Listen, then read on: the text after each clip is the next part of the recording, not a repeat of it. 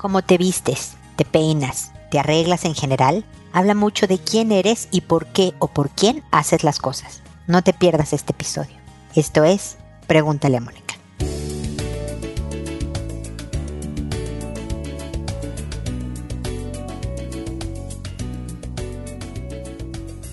Bienvenidos amigos una vez más a Pregúntale a Mónica. Soy Mónica Bulnes de Lara, como siempre, feliz de encontrarme con ustedes en este espacio que habla de tu presentación, de qué tanto te arreglas, cómo te arreglas y lo más importante, por quién te arreglas. Y en ese aspecto tenemos que ser bien sinceros con nosotros mismos. Principalmente deberíamos arreglarnos por nosotros, por lo que nos gusta, por lo que nos sienta cómodo o bien, según los parámetros que tú quieras. Para mí el factor comodidad es fundamental, pero me gusta salir bien vestida, me refiero a combinada, según lo que yo creo que combina, y presentable, ¿no? Limpia, como de una buena visión. Realmente creo que porque a mí me hace sentir bien. Desde luego que no podemos evitar necesitar o buscar consciente o inconscientemente también la aprobación de otros. Siempre es halagador cuando alguien te dice, ah, qué bien te ves con ese color, ¿no? O qué bien te quedó el pelo. Nos gusta eso, pero el motivador principal debería ser nosotros.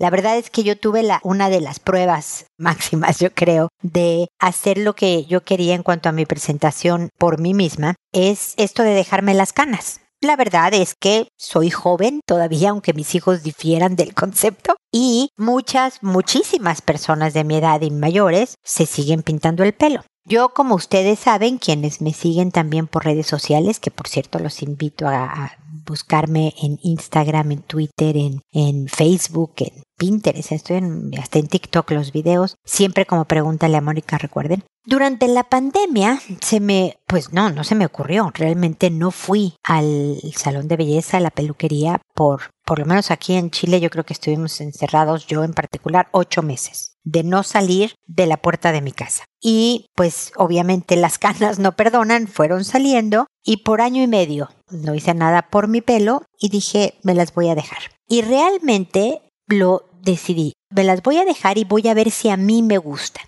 Si a mí me gustan, me las dejo. Si a mí no me gustan, me vuelvo a pintar el pelo. Pero yo quería ser yo la que tomara esta decisión. Desde luego tuve comentarios encontrados. Unos que me decían, qué bien, qué maravilla, realmente te, te ves bien o no te ves, no importa, pero qué bueno que lo estás haciendo. La verdad es que aquí entre paréntesis es muy liberador el pintarse el pelo, en mi caso ya era cada tres semanas, es bien esclavizante y pues es una inversión, desde luego. Entonces, además estaba esa parte del, del aspecto, ¿no? Y otras opiniones lapidarias. Una amiga me dijo, te envejeciste 15 años, ¿no? Cuando me vio. Gente que me decía, no, es que ¿por qué lo haces? Es que todavía no, bla, bla, bla, y demás. Y realmente lo quise y lo hice por mí y eso se sintió bien. Si me sigues en redes sociales, verás que sigo con las canas y yo creo que aquí ya me quedaré. Créeme que veo fotos de mí con el pelo pintado y digo, ay, mira, sí me veo más joven, ¿no? Pero no me importa. Esta soy yo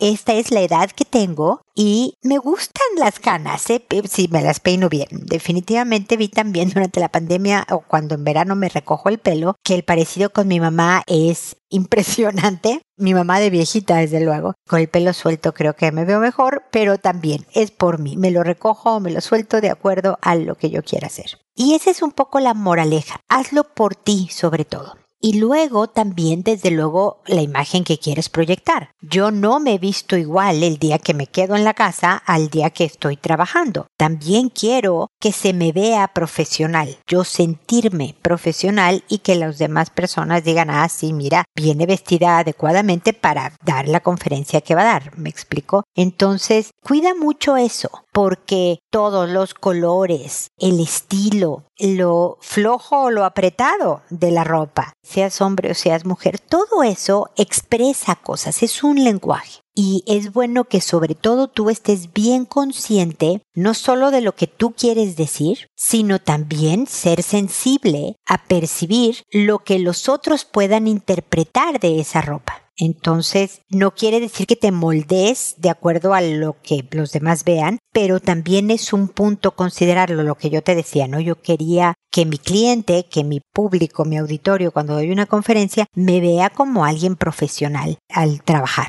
¿no? Para mí es parte del concepto de quién soy, de quién quiero ser y de lo que me gusta transmitir. Entonces, eso, analiza esos aspectos y decide cuál es o ya sigue siendo tu presentación personal, siempre de acuerdo a lo que eh, a quien tú eres y a lo que quieres transmitir como este lenguaje no verbal.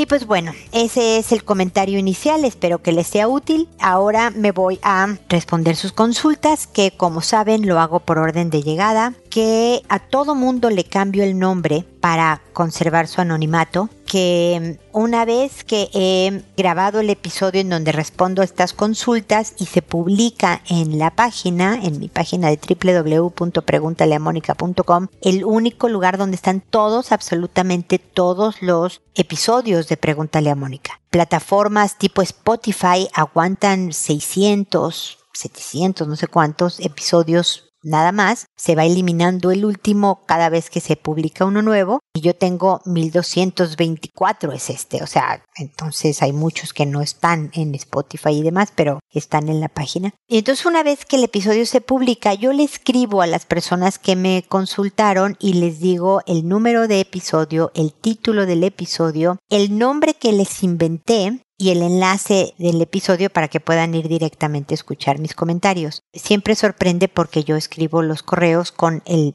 nombre inventado de la persona y ha habido alguna par de ocasiones en que me contestan yo no soy fulanito, tú me pusiste hola fulanito y entonces que yo no soy fulanito y entonces le tengo que recordar o informar si no conocen el programa que es un nombre ficticio para conservar el anonimato. Lo hago por audio a través de este podcast y no contesto directamente los correos porque creo que escuchar el tono en el que digo las cosas ayuda a transmitir mejor el mensaje y porque me escuchan mucho más gentes de las que me escriben. Y me gusta llegar con ideas, estrategias que puedan servirle a alguien que tenga una situación similar, ¿no? Entonces, ese es el objetivo. Siempre contesto, me puedo llegar a tardar un par de semanas si no he recibido o tú no has escuchado eh, mi respuesta a tu consulta en más de dos semanas, por favor escríbeme contándome esto, ¿no? Porque tengo que buscar si el correo se archivó por error en algún otro lado, si quedó en el limbo de la cibernética o en el mayor caso así de que no encontré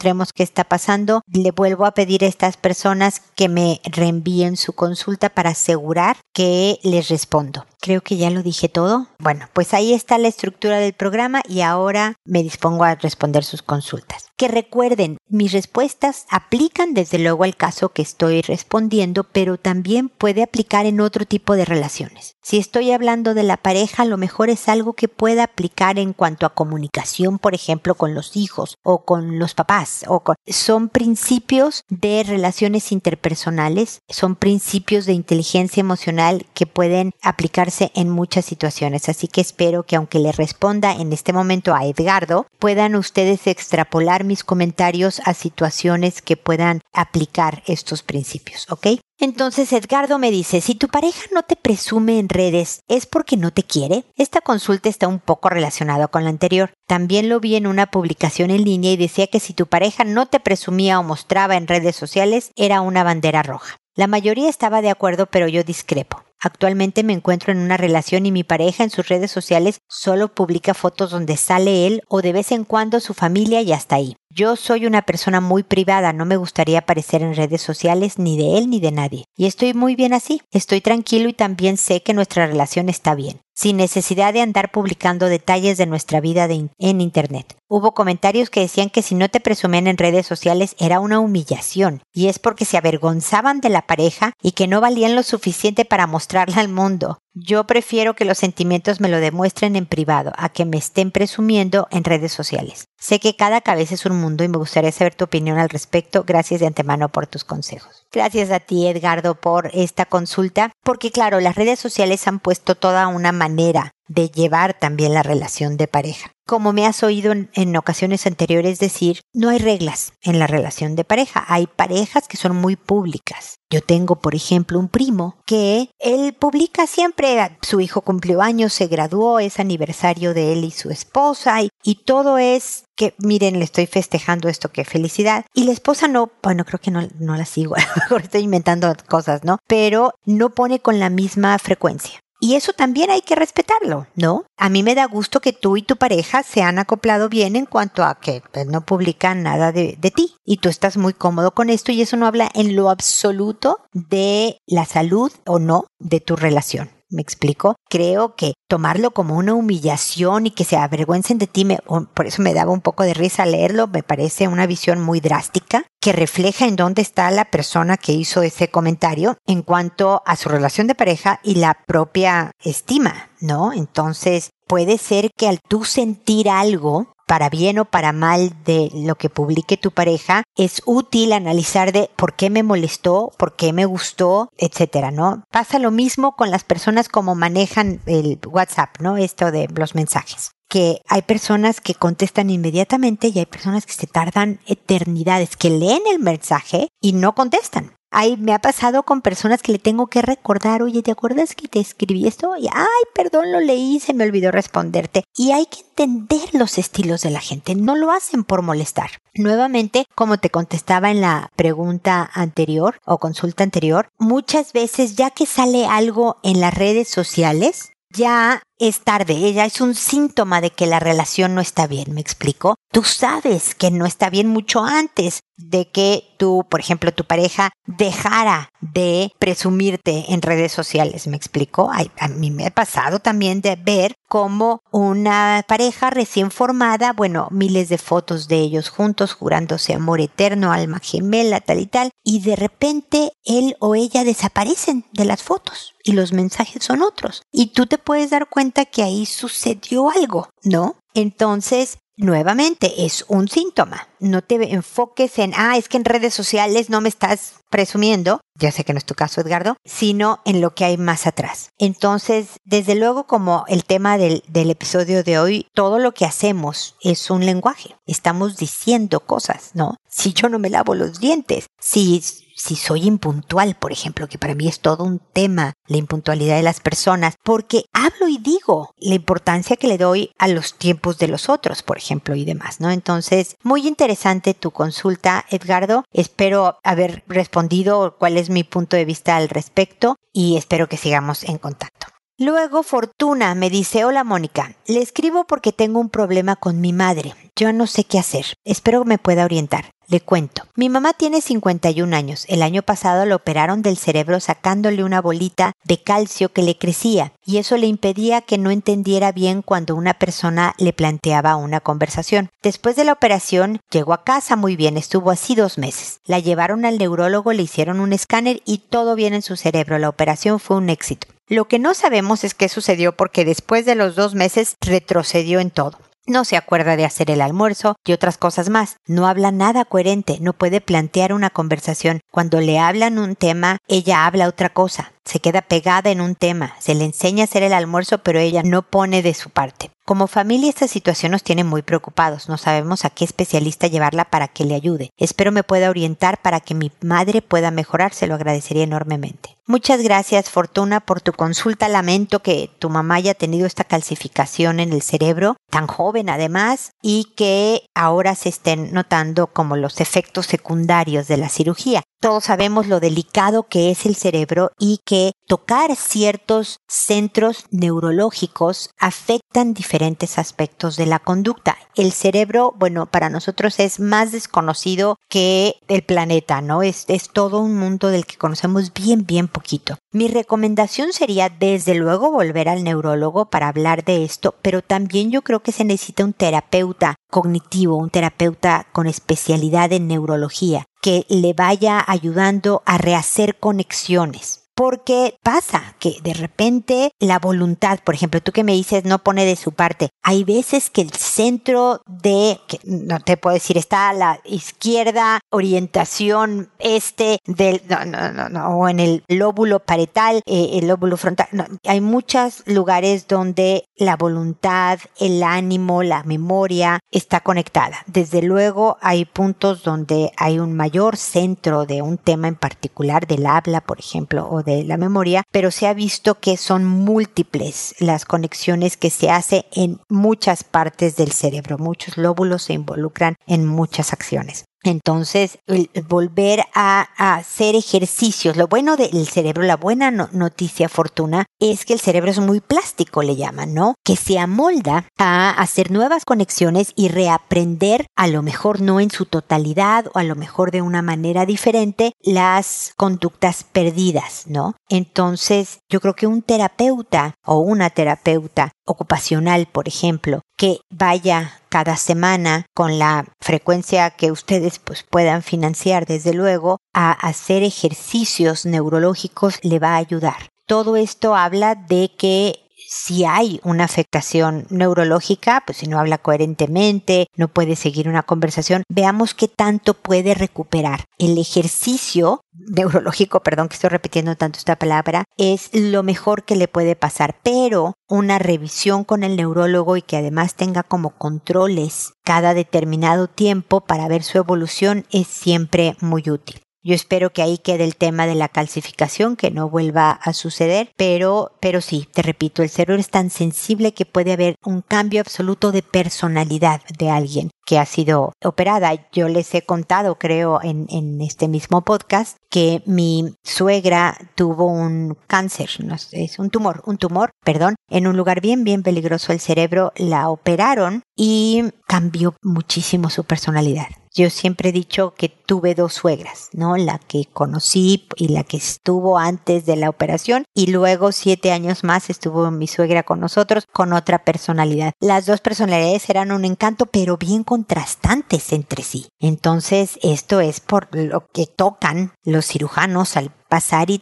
por tratar de salvarnos la vida, desde luego, ¿no? Por ayudarnos a vivir mejor, también hay afectaciones. Lamentablemente a mi suegra le volvió a crecer el tumor y no resistió la segunda operación, falleció, uy, hace 17 años ya, pero se aprende muchísimo de estas experiencias de lo delicado que es el cerebro. Espero sinceramente que tu mamá se vaya mejorando poco a poco. Es cosa de mucho, o sea, no sé qué tanto tiempo, pero de meses de estar trabajando en donde ella recupere, ojalá, la mayor parte de sus capacidades para poder tener la vida lo más normalizada posible. Se ve el enorme cariño y paciencia que le tienen, lo cual hace a tu mamá bien afortunada, como el nombre que te inventé ahora, Fortuna. Así que espero que sigamos en contacto y me cuentes cómo siguió y cómo lo manejaron, ¿ok? Gregoria me dice, hola Mónica, ¿cómo estás? Ya tengo tiempo de seguirte y ya me has ayudado en otras ocasiones y no han cambiado mucho las cosas. En lo que a mí respecta pienso de otra manera, pero creo que lo que he hecho que no me decida a ser feliz es el no dejar que mis hijos vean que me voy, aunque estén ya lo suficientemente grandes. Tengo una niña de 11 y desde que empezó el preescolar está viviendo con mi mamá. Solo en fines de semana la traigo a vivir con nosotros ya que todos vivimos juntos. Desde siempre he tenido problemas, mi esposo es muy machista, su pensar me ha afectado mucho, ya ahora con los años me es indiferente, ya no siento nada por él. Nos hemos alejado por dos o tres años y volvemos. Ha sido una relación muy tóxica, ya que yo perdí a mi papá desde muy chica y en mi mente siempre ha estado la idea de tener la familia unida. Pero no coopera, tiene un carácter que ya no soporto. Es una persona que con gente extraña o amigos es un pan de Dios. Le suenan campanas y a nosotros, sus hijos y yo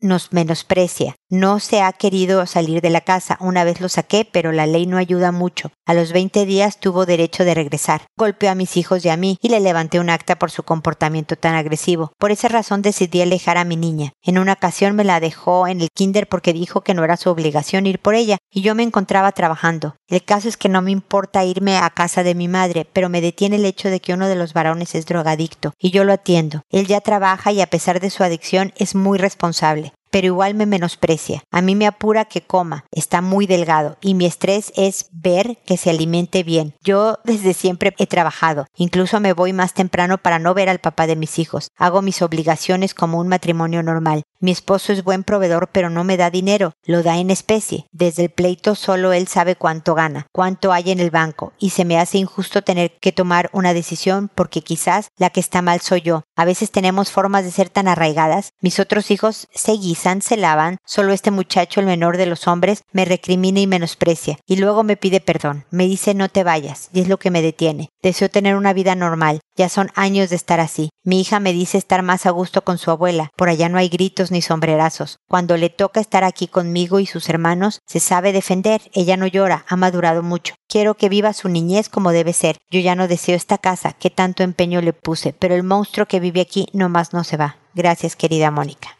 Ay, Gregoria, ¿qué te digo? Es, eh, me imagino que debe de ser agotador, agotador vivir en un ambiente así. Y no le hace bien a nadie. No le hace bien a tu hijo drogadicto tampoco. El estar en un ambiente tóxico, en, un lugar donde los niveles de ansiedad y de estrés de todos son elevados nada más por estar ahí, porque puede haber un conflicto, porque en cualquier minuto hay platos rotos, hace que todos vivan alterados. Esa alteración no le ayuda a tu hijo drogadicto y desde luego a ti tampoco. Yo reconsideraba el irte con tu mamá diciendo, no sé cuántos quepan en casa de tu mamá, diciéndole a tu hijo, si quieres, vente conmigo, ¿no? O vénganse conmigo, o algo, Gregoria. O buscar un lugar también con solo con tu ingreso es tan complicado en donde quepan todos, incluso tu hija de 11 años, porque pues está padre que viva con sus hermanos y con su mamá. Me parece al principio cuando empecé a leer el correo y dije, ¿cómo que la niña vive con la abuela toda la semana? Y, pero ahora entiendo lo que estás haciendo, le estás ayudando a tu hija a tener mejores ambientes, un ambiente menos estresado, agresivo, violento y demás. Entonces, si eres capaz de ver por ella, ve por ti, Gregoria. Ve por tus otros hijos. Ellos ya son adultos y creo que es válido juntarse y hablar entre todos y decir, esto no es sano para nadie. Y ojalá una vez que te separes, pidas que te dé tu marido pensión alimenticia porque tienes una menor de edad y él, si es buen proveedor, debe de dar un porcentaje de su ingreso para seguir viendo por esta niña hasta que ojalá termine la carrera, ¿no? Pero, o sea, no necesariamente te tienes que divorciar si no es lo que quieres hacer. Inicialmente, por lo menos, solo sepárate para que puedas respirar, Gregoria. Lamento que este hombre sea tan difícil pero yo creo que ya llegó un momento en que debes de ver por ti y por los tuyos. En ese orden, Gregoria, porque en la manera en que veas por ti, los tuyos estarán mejor. Yo no suelo sugerir separaciones, créeme. Si me has oído en alguna otra ocasión en Pregúntale a Mónica, sabrás que soy así. A excepción de que haya, por ejemplo, violencia intrafamiliar. Ya aquí hubo violencia física, porque le pegó a ti y a tus hijos, y desde luego hay violencia emocional y psicológica. Entonces, por Dios, da el ejemplo de cómo alguien debe de cuidarse. Da el ejemplo a tus hijos de cómo no deben de permitirse una relación que te vaya menoscabando, que te vaya acabando poco a poco, desintegrando a que tú tengas duda de quién eres. Tú me dices que te ha afectado con toda seguridad y entonces hay mucho que reconstruir, Gregoria. Espero que en, en un ambiente más tranquilo y positivo. Por favor, sígueme contando cómo vas. Ojalá puedas hacer esta reunión familiar y tomar decisiones importantes. Yo creo que tus hijos saben que todo esto es, lo sano y lo que se debe hacer porque son adultos y espero que te apoyen y que ojalá puedan, la verdad es que irse todos si no pueden hacer que este hombre salga de la casa ojalá y que con el tiempo, cuando vea que se quedó solo, se vaya y porque, no sé, quiera un lugar más chico solo para él o lo que sea y ustedes puedan volver a esa casa por la que trabajaste tanto. Pero yo creo que no solo quedarte por tus hijos no es una buena idea, tus hijos tampoco deberían estar por ahí, en ese ambiente. No sé qué se puede hacer al respecto, tomen las decisiones que crean que son las mejores en los tiempos que sean los mejores, pero cuídense todos por favor y espero que sigamos en contacto para seguirte acompañando en todo este proceso, ¿ok? Y espero también amigos que nos volvamos a encontrar en un episodio más de Pregúntale a Mónica. Y recuerda siempre, decide ser amable. Hasta pronto.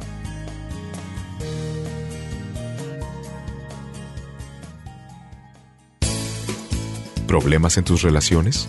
No te preocupes, manda tu caso, juntos encontraremos la solución. www.preguntaleamónica.com Recuerda que tu familia es lo más importante.